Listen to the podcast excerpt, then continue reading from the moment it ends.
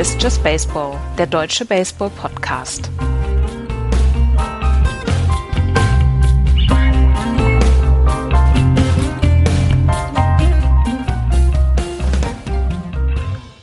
Die dicke Frau hat noch nicht gesungen. Die World Series geht nochmal zurück nach Cleveland. Die Chicago Cubs äh, versuchen zum ersten Mal seit 1985 beziehungsweise zum sechsten Mal in der MLB-Geschichte einen 1 zu 3 Rückstand in der World Series aufzuholen. Und sie haben es letzte Nacht getan, unter anderem unterstützt durch ein 3 zu 2 zu Hause in ihrem letzten Heimspiel in Wrigley Field. Herzlich willkommen zu unserer Montagmorgen-Ausgabe. Hallo Florian, hallo Axel. Morgen. Guten Morgen. Axel hat mir das Moderieren heute mal wieder überlassen. Er sagt, ich könnte das ganz gut. Deswegen machen wir das heute. Es war Spiel. Ja, ja so ist das. Ja, ja. Es war Spiel 5. Fördert und fordert, Andreas. Ja, ja, ja. Zuckerbrot und Peitsche. es war Spiel 5 gestern und in irgendeiner Weise hatte man das Gefühl, Mensch, Mensch, das kann jetzt tatsächlich so laufen, dass die Cleveland Indians hier auch noch Spiel 5 gewinnen, alle drei Spiele in Wrigley Field gewinnen und dann am Ende dann auch in Chicago ähm, feiern würden. Ich hatte gestern den ganzen Tag den Eindruck, Mensch, ich habe ich hab nicht so richtig das Gefühl, dass die Chicago Cubs es noch, äh, es noch umbiegen, weil man war so ein ganz kleines bisschen, ich hatte das Gefühl, sie waren so ein ganz kleines bisschen ernüchtert nach den ersten beiden ähm, Spielen in, in Wrigley Field. Ging es euch da anders oder hattet ihr von vornherein, hattet ihr das Gefühl, wir werden auf jeden Fall Spiel 6 sehen? ich hatte es ja auch vorher gesehen. Also ich, ich habe ja auch getippt, dass wir noch ein Spiel, also dass wir nach, nach Cleveland zurückgehen. Ähm, nicht, nicht jetzt, weil ich ganz überzeugt von der Leistung der Cups war, sondern John Lester halt. Also das muss, muss man tatsächlich sagen. Der, der hat eine fantastische Postseason bisher ge geworfen und mir war klar, dass die, dass die Indians jetzt keine sieben Runs auf, auf den, auf den Diamond legen werden und dann, ja, entscheiden manchmal Kleinigkeiten und deswegen dachte ich, ja, das, das, das schaffen sie. Axel? Ähm, ich habe eigentlich auch damit gerechnet, dass die, dass die Cubs mindestens ein Spiel zu Hause gewinnen. Also das äh, war ja die letzte Chance und äh, dachte dann schon, dass, äh, dass sie dieses Spiel gewinnen, bis im zweiten Inning äh, der Home Run von äh, Ramirez kam. Und äh, da habe ich gedacht, okay, das könnte eventuell heute zu Ende gehen, weil Cleveland äh, jedes Spiel, was sie in der Postseason bisher mit einer Führung begonnen haben, auch über die, über die Runden gebracht haben, also gewonnen haben. Und da dachte ich, Francona könnte es heute tatsächlich hinkriegen. Aber ja, Cubs haben nochmal zurückgebissen und ehrlich gesagt freut mich das sehr. Ich muss auch ganz ehrlich sagen, ich bin, ich bin auch ein großer Fan davon, dass, die, dass wir jetzt auch auf jeden Fall nochmal ein Spiel sehen werden, mindestens. Weil mir hat die Serie bislang so viel Spaß gemacht ähm, dass ich jetzt eigentlich gestern so gedacht habe, nee, ich möchte noch nicht, dass es vorbei ist. Und ähm, wir werden also, wie gesagt, morgen nach einem Tag Pause dann Spiel 6 sehen in Progressive Field. Ähm, kümmern wir uns mal ein bisschen um das Spiel. Bei den Cleveland Indians kam Mike Napoli wieder ins Lineup zurück, nachdem er Spiel 4 ausgesetzt hatte, weil man nicht so richtig wusste, wo will man mit Carlos Santana hin. Ähm, Im Left Field äh, vermisste Terry Francona so ein bisschen die Defensive in Spiel 4, deswegen setzte er ihn auf First Base und Mike Napoli dann raus aus dem Lineup. Gestern ging es wieder so, dass äh, Carlos Santana das Left Field übernahm, Mike Napoli wieder zurück an die First Base ging und damit hatte man dieses Middle of the Lineup, was man die ganze Saison eigentlich schon gesehen hatte bei American League Games, weil Carlos Santana eigentlich der rechtmäßige DH ist und deswegen ähm, eigentlich so aus dem Lineup rausgenommen werden musste. Bei den Chicago Cubs änderte sich eigentlich nicht viel. Jason Hayward kam wieder rein ins Lineup, nachdem er in Spiel 4 zwei Hits abgegeben hatte. Aber insgesamt war er so ein ganz kleines bisschen bislang der Ritter der traurigen Gestalt, was auch daran liegt, dass das Bottom of the Lineup von den Cubs gar nichts hinbekommen hatte während dieser World Series bislang. Ich habe, was habe ich gelesen? Vier von 36 ähm, während dieser ähm, während dieser ersten vier Spiele. Also von vom Bottom of the Lineup kam überhaupt nichts. Und das war so etwas, wo auch Joe Madden dann gesagt hat, Mensch, wir brauchen mal wieder so ein ganz kleines bisschen Produktion. Auch ähm, David Ross hat gesagt, äh, die, die ein, einfachen Dinge, die machen wir einfach nicht. Miguel Montero war das. Die einfachen Dinge machen wir einfach nicht. Äh, wir versuchen nicht auf Base zu kommen. Die, die Jungs versuchen es zu pressen. Die Jungs versuchen mit jedem At-Bat dann den, den entscheidenden Home Run zu schlagen. Und ähm, ich du hast es gesagt und auch Miguel Montero hat es gesagt. ah, okay. Ja. Zwei weise ja. Männer haben es gesagt. Miguel Montero und Florian Neumann. Ja.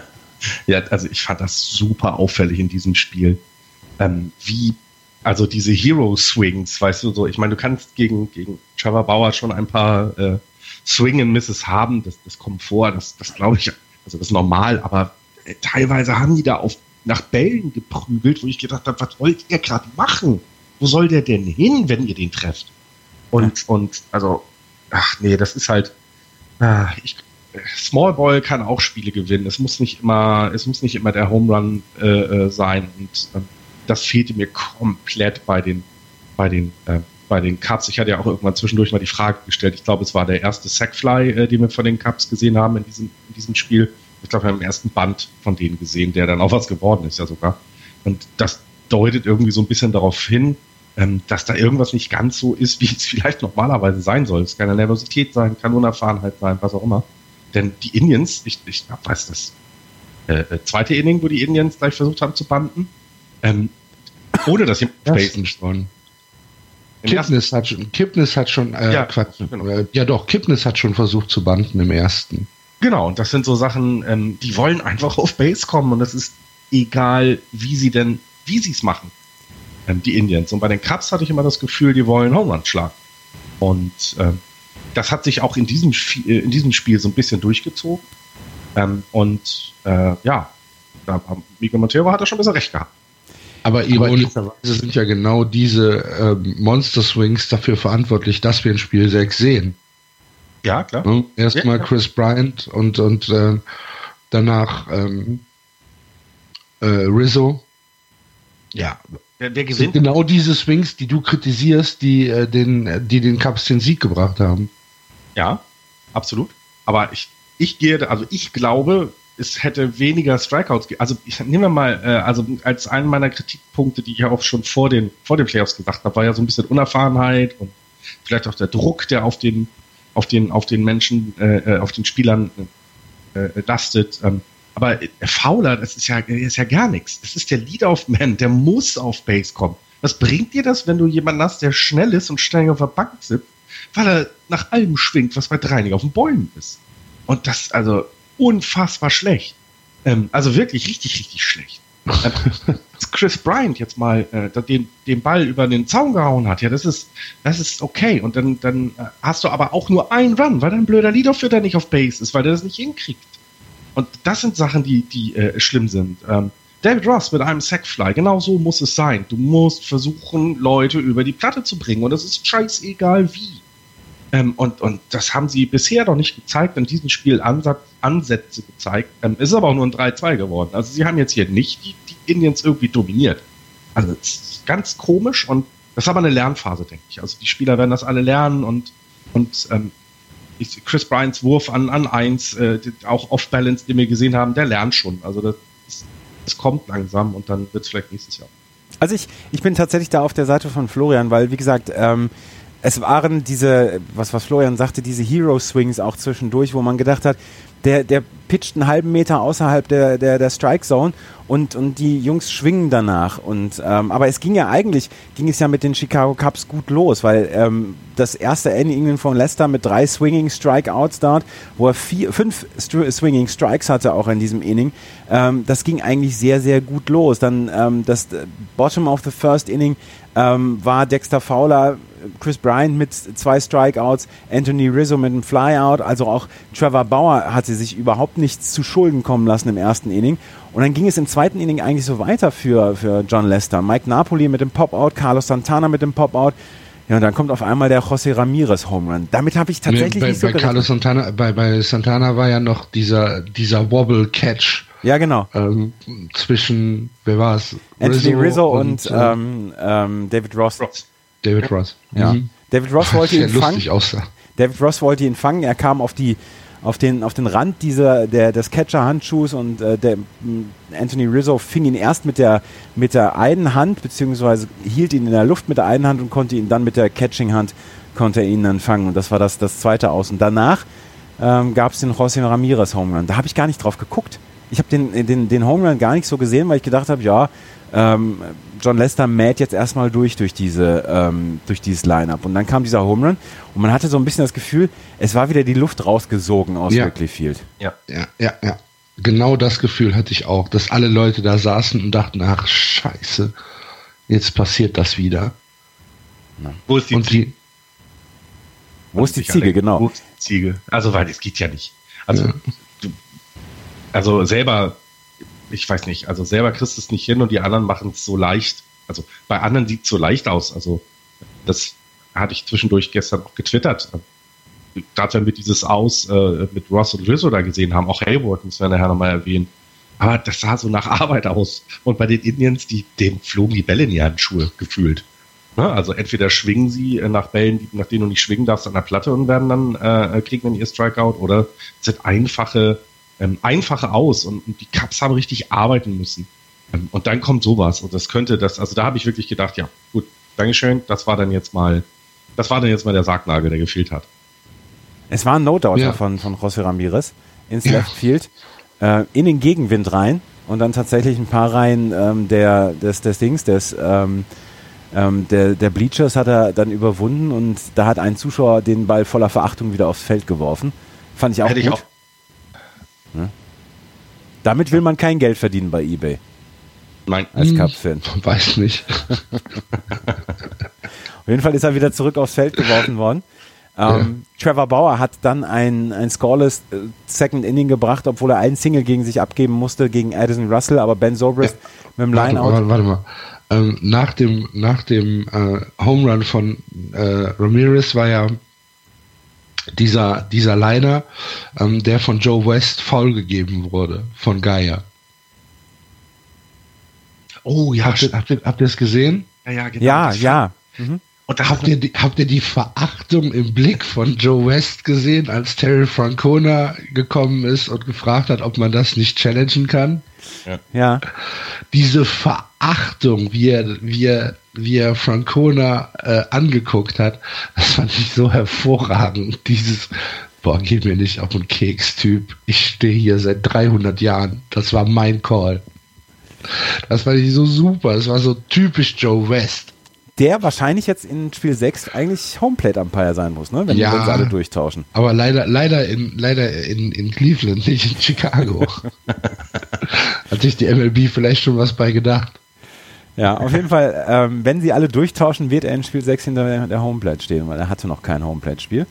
Ähm, aber Joe West genau hatte gegen Brandon Geyer einen, einen Foulball angezeigt, der tatsächlich sehr, sehr knapp war an der Third Base. Er stand an der Third Base und ähm, Terry Francona ist nochmal rausgegangen, aber dann nach einem kurzen Check hat man ihn tatsächlich als Foulball gegeben und die ersten zwei Innings gingen für, ähm, für die Indians Scoreless aus. Trevor Bauer sah tatsächlich sehr, sehr gut aus. Und was mich, äh, was mich beschäftigt hat, beziehungsweise was ich gedacht habe, Trevor Bauer war viel, viel schneller als im Spiel gegen Jake Arrieta. Das Spiel 2 gegen Jake Arrieta fand ich zwischendurch unguckbar, weil Trevor Bauer unglaublich lange gebraucht hat für seine Pitches. Ähm, da habe ich gestern noch eine Statistik gelesen. Elf der ersten 24 Pitches, da hat er, da hat er dem widersprochen, was der Catcher ihm angesagt hat. Gestern ging das deutlich schneller bei Trevor Bauer. Also ja, sein, sein Finger war auch nicht mehr das Problem, das hat man ja schon im letzten Spiel gehabt, aber der, der, der pitcht aber auch wirklich komisch. Also das äh, habe ich schon von nach dem ersten Spiel gesagt, wo ich ihn das erste Mal dann noch tatsächlich so gesehen hatte. Das sieht ganz, ganz merkwürdig aus. Keine, kein, kein, kein Groove in seiner Bewegung. Ihm Ah. fehlt der Swag. Aber Ja, er kriegt es ja hin halbwegs. Ja, ich glaube besser als wir alle drei zusammen. Ja. Ähm, drittes Inning. Roberto Perez ähm, Richtung Chris Bryant, Pop-Out. Trevor Bauer Richtung Jason Hayward, der sich an die Außenmauer äh, gehängt hatte, um diesen, diesen Foulball zu, einzukassieren. Und Jason alle Hayward, Leute sind weggeblieben. Ja. Erstarrt. Erst hatte einer ein, die, es gibt ein Bild, wo einer so die Hände so ein bisschen nach, nach, also Richtung Ball, also so in die Richtung, der sieht ja auch nicht, wo genau der Ball dann landen wird, ne? Mhm. Auf seinem, wenn er ihm direkt auf den Dötz fliegt, dann darf er ihn ja auch fangen. Aber wenn, ähm, sich, wenn sich vor mir Jason Hayward an die, an die Mauer hängt, dann halte ich aber meine Hände auch weg. Das ist schon Wenn eine ich Kante. Cups-Fan bin, würde ich meine Hände die ganze Zeit in der Hosentasche Selbst wenn ich im Oberrang sitze. Selbst wenn ich von draußen, wenn ich keine Karte habe, von draußen zuguck. Finger weg von dem Ball, Mädels. Also Aber es war, eine, es war eine spektakuläre Defensivaktion von äh, Jason Hayward gegen Trevor Bauer. Danach Roger Davis mit dem Lineout. Bottom of the third, David Ross Groundout, John Lester Strikeout und Dexter Fowler auch wieder Lineout. Was Florian sagte, bei Dexter Fowler geht nicht so richtig was zusammen. Und dann kam das unheilvolle für die äh, Cleveland Indians, unheilvolle vierte Inning.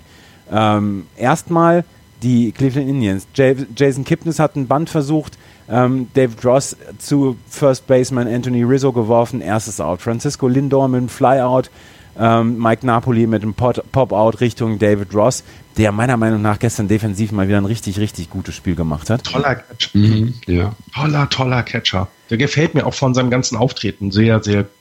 Er hat auch diesen einen Strikeout gehabt gegen sich, wo, wo ähm, wo die Cleveland Indians, ich glaube, ich war im vierten oder im fünften Inning, wo die Cleveland Indians ähm, auch sehr wütend darüber waren. Aber das war einfach Pitch Framing at its best. Und ähm, insgesamt fand ich, defensiv war das gestern eine, eine fantastische Partie von David Ross. Und dann kam Bottom of the Fourth. Chris Bryant mit dem Home Run gegen ähm, Trevor Bauer.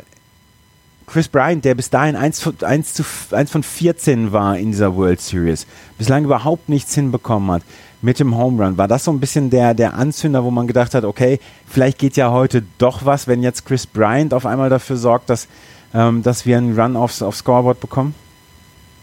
Für mich war es eher der, das At-Bat danach tatsächlich. Also ja, äh, Chris Bryant ist gut. Ausgleich erstmal, man fängt wieder von vorne an, aber der, das Double von Anthony Rizzo direkt hinterher. Du hast es ihm ja auch angesehen, wie, wie, äh, wie ausgerastet er dann an der, an der Second Base ist. Ähm, wie wichtig es war, eben nicht nur einfach diesen einen Run über die äh, rauszubringen, sondern weiterzumachen. Äh, äh, Trevor, Trevor Bauer weiter, weiter ähm, äh, ja, zu, zu beschäftigen und es ihm nicht mehr so leicht zu machen. Weil wenn jemand dann eben ohne Aus auf der in Scoring Position ist, dann musst du anders pitchen, als wenn keiner auf Base ist. Und das, ähm, das finde ich war viel noch ein Stück weit wichtiger als der natürlich sehr wichtige Ausgleich, klar, aber das äh, hat schon gezeigt, dass, dass, dass es jetzt weitergehen, weitergehen wird. Auf jeden Fall ja, gab es. Also ich fand, ich fand, ich fand schon ähm, den Home Run äh, entscheidender als das Double von Anthony Rizzo, weil dieser Home Run hat ähm, das Double vielleicht erst ermöglicht, weil da wieder so ein Spark war. Man hat das Publikum wieder aufgeweckt, man hat äh, gemerkt, hey, wir können auch gegen Cleveland mal einen Schlag schaffen und äh, wir können einen Run scoren. Es ist noch nicht vorbei, auch wenn Cleveland 1 zu 0 geführt hat. Wir können immer noch zurückkommen und ähm, dann die, die nächsten beiden At-Bats mit äh, dem Double von Rizzo, wo ich eigentlich dachte, der kommt aus dem Efeu gar nicht mehr raus, der Ball. Das sah geil ähm, aus. ja. Und, und dann äh, kam ja direkt Ben Zobrist mit dem, mit dem Single hinterher und Rizzo steht auf drei und dann, äh, und dann der, der Infield-Single und das war alles so eine, so eine Selbstdynamik, die sich da entwickelt hat in diesem Inning bis runter äh, zu, zu, ähm, zu, zu John Lester, der dann das Inning beendet hat. Aber ähm, für mich war der entscheidende Punkt in diesem, in diesem Inning tatsächlich Chris Bryants Home Run, der gesagt hat, komm, geht noch was. Ja, das, also das Gefühl hatte ich tatsächlich auch, Chris Bryant mit dem Home Run, aber sofort danach Anthony Rizzo mit dem Double. Und wir hatten Fragen auf Twitter zwischendurch, ähm, kann, kann Francona nicht einfach sowas wie ein Timeout nehmen und sagen, wir wärmen jetzt mal einen Relief-Pitcher auf? Nee, geht nicht. Und es stand zu dem Zeitpunkt 1-1 und ähm, Trevor Bauer hatte bis dahin so überhaupt nichts zugelassen. Deswegen gab es auch keine Veranlassung für ähm, Terry Francona, jemanden im Relief oder im Bullpen aufwärmen zu lassen.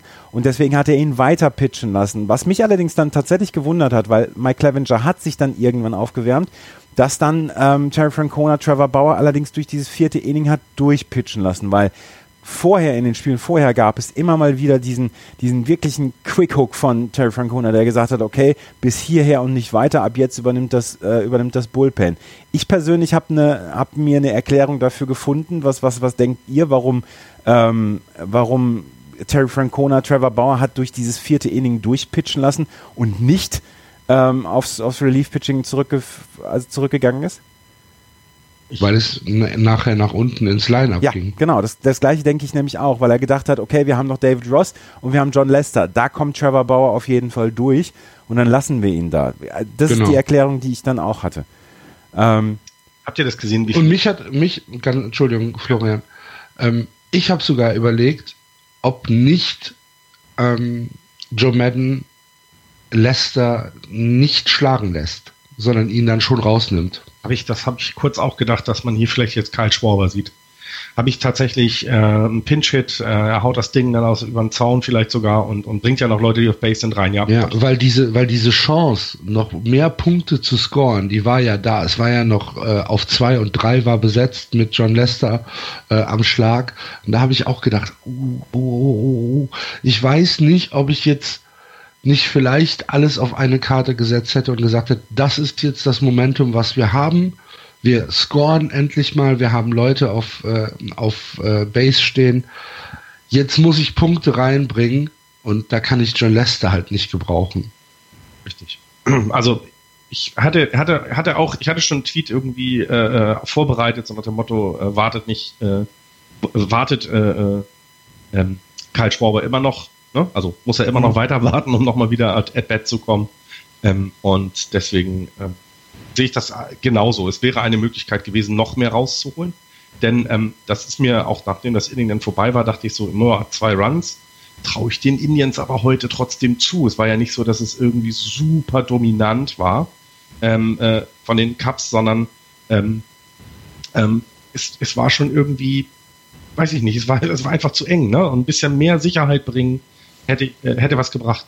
Ja. Ein Fun Fact noch, Ben Sobrist sein erster Hit bei einem Count von drei Balls und null Strikes in dieser Saison.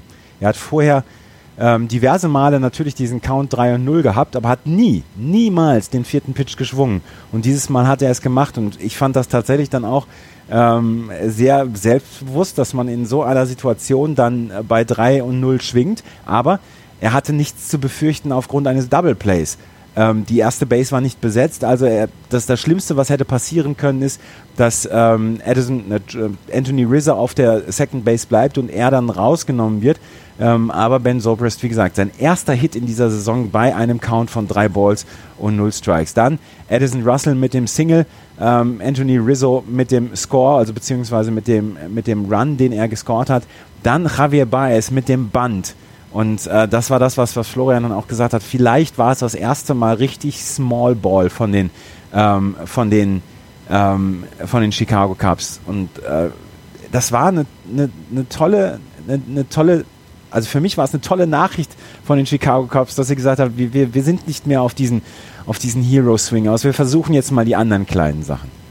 Ja, und ich, ich hatte, ich darf, da bin ich nicht schnell genug, was im, im, Internet zu recherchieren. Ich hätte gerne gewusst, wie gut oder schlecht Ben Sobles buntet, weil genau das, äh, was du gerade gesagt hast, ähm, klar, ne, erste Base war nicht besetzt, du hast alle Möglichkeiten ähm, und, äh, und er versucht es nicht mal. Das hat mich geärgert. Jetzt ist Joe Madden der bessere Manager, als ich es jemals sein werde. Deswegen weiß er ganz genau, was seine Jungs können und was seine Jungs nicht können ähm, und wird auch entsprechende Zeichen gegeben haben. Aber ich dachte, jetzt bring ihn doch noch weiter voran. Also es ist noch nicht vorbei. Ähm, eine Base weiter für den, für die nächsten Runner, das ist wichtig, das muss jetzt passieren. Und naja, er hat es ja dann geschafft. Also er hat er dann seinen Hit bekommen. Also, hm. Ich dann direkt gedacht habe, ja, dann wird es da Dinge geben, die ein Band verhindert haben. Ne? Also weiß, dass er es vielleicht einfach nicht kann, dass er da nicht gut ist. Auf jeden ja, Fall ein perfekter Band von Javier Baez. Ja. Ähm, ben Zobrist geht auf die Third Base. David Ross dann mit dem Sacrifice Fly es steht dann 3 zu 1 und genau das wollte David Ross haben. Ähm, er wollte einfach nur diesen Hit haben, damit der weit genug ins Outfield geht, ähm, damit äh, Ben Zobrist dann wirklich den Run über, über die Homeplate bringen kann. Und damit steht es 3-1 und äh, John Lester dann mit dem Strikeout und äh, damit haben sie einmal dieses Big Inning gehabt während dieser World Series und ähm, die Stimmung war komplett eine andere. Ja, ja, das erste Mal, dass man so ein bisschen gesagt hat, jetzt, jetzt sind die auch von der, also sie können machen, was sie wollen, es funktioniert äh, offensiv. Ne? Vorher war es immer so ein bisschen sehr zurückhaltend, also nicht so dominant, wie sie es über die Saison gemacht haben. Und hier wirklich das erste Mal in der Serie habe ich auch das Gefühl gehabt. Ähm, und, und deswegen hatte ich auch so das, diese, diese, diese Probleme damit, dass sie eben ne, John Lester dann draufgelassen haben und und und. Das ist so, weil diesen das musst du jetzt nehmen, das musst du jetzt mitnehmen. Da musst du jetzt sagen, ich, ich, äh, ich drücke weiter, ich drücke weiter und ziehe vielleicht eben dann den, ähm, den Starting Pitcher auch vom Mount. Ne? Ein, ein ganz weit, äh, ein ganz heftiges weiteres Zeichen, das war Top of the Fifth. Ähm, John Lester geht wieder auf den Mount zurück und Carlos Santana sofort mit dem Double Und da habe ich gedacht, wow, die, die Cleveland Indians schlagen sofort wieder zurück. José Ramirez dann mit dem Groundout, ähm, aber Carlos Santana geht zur Third Base und dann schafft John Lester zwei Outs ähm, mit mit Mann, äh, mit, mit, mit einem Batter auf der Third Base. Dieser Brandon Geyer Strikeout, das war das, wovon ich vorhin gesprochen habe, wo ähm, wo David Ross dann diesen, diesen Strikeout bekommen hat, diesen Strikeout quasi gestohlen hat, weil er ein, ein perfektes Pitch-Framing in dem Moment gebracht hat. Und dann Roberto Perez mit dem Groundout und äh, da gab es die Faust von, von John Lester, weil er wusste, was das für eine unglaublich wichtige Situation war in dem Moment. Ähm, ich fand auch, das war ein ganz, ganz wichtiges Inning für die Chicago Cubs. Ja, ja weil man auch so ein bisschen danach ähm, hatte ich dann auch das Gefühl, als dann Mike Clevinger im, im Bottom, Bottom of the Fifth dann kam, ähm, ne, mit Walk gegen Chris Bryant und so. Da dachte ich so, naja, vielleicht ist es jetzt, jetzt vielleicht geht es mal eben nicht auf, was, was Terry Francona alles macht. Vielleicht geht es jetzt wirklich mal in die andere Richtung, deutlicher in die andere Richtung, was ja dann aber auch so nicht war. Ja. Ähm, auf jeden Fall Bottom of the Fifth ging an, auch scoreless für die ähm, Chicago Cubs auf zwei Walks, zwar von Mike Clevenger, aber es passiert nichts. Dann aber Top of the Sixth Inning, die Rally von den Cleveland Indians. Ähm, Coco Crisp kam wieder rein, aber mit einem Groundout. Er konnte nicht an seiner Legende stricken. Dieses Mal kein Hit. Ich habe tatsächlich darauf gewartet, was passiert jetzt mit Coco Crisp. Ähm, Rajai Davis mit dem Single. Dann äh, Stolen Base von ähm, Rajai Davis, als Jason Kipnis auf der First Base war. Und dann hat, hat ähm, Rajai Davis einen Lead gehabt von 27 Fuß. Das heißt knapp 9 Meter ähm, Richtung Third Base. Und auch da hat, ähm, da hat, ähm, wie heißt er denn jetzt? John Lester. Lester. John, John Lester. Unglaubliche Ruhe bewiesen, weil er sich dann nicht hat aus dem Konzept bringen lassen. Aber Roger Davis ist da, ist da rumgetanzt, beziehungsweise dann auch Francisco Lindor, ähm, der versucht hat, die Second Base zu stehlen. Und da gab es dieses Court Stealing von der Second Base. Äh, Francisco Lindor versucht auf die Second Base zu kommen, David Ross hat aber ähm, ihn beim, beim Stehlen geschnappt und konnte auf der Second Base Francisco Lindor ausmachen. Aber Roger Davis, 9 Meter Lead. 27 ja, Second, Base, ne? Second Base, also nicht an der First Base. Ja, und trotzdem. Ne, wenn, wenn, wenn, du, wenn du da kein, kein, in der Defensive keinen Stil äh, verteidigen möchtest, ne? also wenn du keinen auf die zwei stellst und auch nicht irgendwie weil dich ansatzweise umdrehst, dann ja, dann kannst du so ein Lied nehmen als Runner. Das geht da. Auf jeden Fall, Francisco Lindor brachte den zweiten Run rein für die ähm, Cleveland Indians und dann vielleicht auch wieder die entscheidende Situation, als er dann ähm, auf dem Weg zur Second Base von David Ross geschnappt worden ist. Vielleicht ist David Ross tatsächlich der heimliche MVP dieses Spiels letzte Nacht. So ein bisschen schon, ja, würde ich auch sagen. Anthony Rizzo würde mir noch einfallen, weil er auch wichtige Aus an 1 hatte. Also, ich glaube, diese eine Szene, wo er ein bisschen äh, sich stretchen musste und mit dem Fuß von der Base weg war, aber wohl noch äh, wieder an der Base, mit dem, mit dem Fuß an der Base zurück war, als er den Ball hatte. Ähm, das, äh, also Rizzo oder auch eben Ross. Ich fand Ross, wie du gesagt hast, defensiv ganz, ganz stark, ähm, aber auch so ein bisschen, ähm, was, was, was so ein bisschen fehlte, das ist ja, ist halt ein Silberrücken, ne? Ist halt nicht so ein jung, jung, so ein junger Spring ins Feld, ähm, der versucht, äh, die, den, den Held in jedem At-Bat zu spielen, sondern er ist eben er ist immer jemand, der das, der das so ein bisschen, bisschen zusammenhalten kann mit seiner Ruhe, mit seiner Erfahrung. Und ähm, vielleicht ist das eben auch ganz nicht, nicht ganz unwichtig für so eine Mannschaft, äh, so jemand dabei zu haben. Und für John Lester ja sowieso, wissen wir ja. Ich meine, wie lange sind die jetzt schon ein paar äh, äh, äh, Catcher- und Pitcher-Paar? Das ist ja auch schon tausend Jahre gefühlt. Also ähm, ganz wichtiger Mann, ja. Ja. Siebtes Inning. Dann gab es einen Terry Francona-Move von Joe Madden im siebten Inning ähm, Aroldis Chapman, nachdem eigentlich Carl Edwards Jr. das, das Inning eröffnet hatte, ähm, dann aber ein Single abgegeben hat an Mike Napoli, ähm, dann ein, ein Wild Pitch von äh, Wilson Contreras oder Richtung Wilson Contreras abgegeben hat, Mike Napoli auf die Second Base gegangen ist, ähm, Carlos Santana dann mit dem Flyout kam, da hat sich Joe Madden gedacht, ja, jetzt muss ich zu meinen richtig äh, guten Armen und muss zu Aroldis Chapman und der hat dann tatsächlich am Ende das, den 8 acht Out-Save gebracht. Was nun wirklich sehr, sehr untypisch ist für einen Save. In der Regular Season siehst du es überhaupt nicht. Und in der Postseason ähm, besondere Tage erfordern besondere Maßnahmen. Er brachte das 8-Out-Inning, was nicht immer, oder das 8-Out-Save, was nicht immer sicher war oder nicht immer sicher erschien. Also er ist nicht durch das Line-Up durchgemäht. weil ähm, er hat zum Beispiel Brandon Geyer im siebten Inning getroffen, Hit by Pitch. Aber Roberto Perez konnte dann äh, noch ein, ein Groundout dazu beitragen, dass Aroldis Chapman aus dem siebten Inning dazukam. Dann ähm, im Top of the Eighth äh, Rajay Davis mit dem Single, Rajay Davis mit dem Steal ähm, und Rajay Davis mit dem Second Steal. Rajay Davis von der First Base zur Third Base ist er mit äh, Stolen Bases gekommen. Und auch da hatte Roldis Chapman die Ruhe bewahrt und konnte dann am Ende, wie gesagt, dieses 8-Out-Save über die Bühne bringen. Das war ein Boss-Move von Joe Madden, oder? Beziehungsweise auch ein verzweifelter Move, fand ich.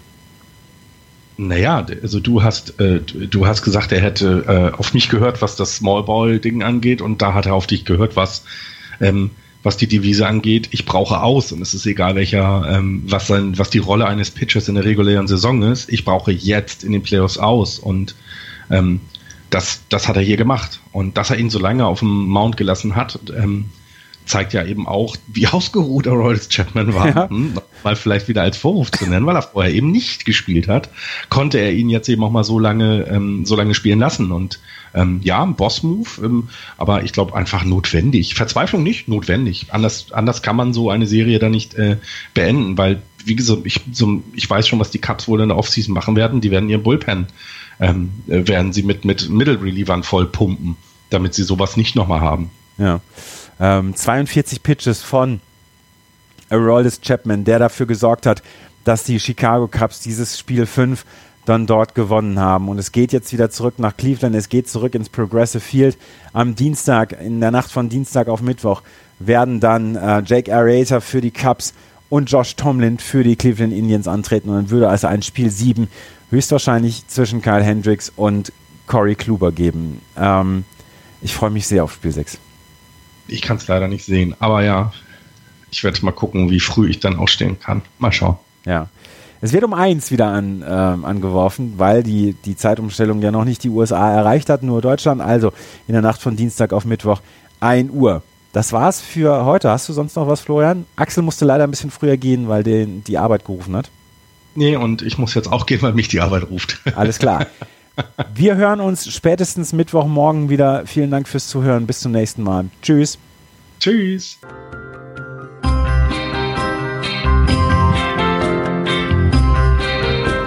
Das war Just Baseball. Ihr findet uns auf justbaseball.de, bei Facebook, bei Twitter und natürlich bei iTunes.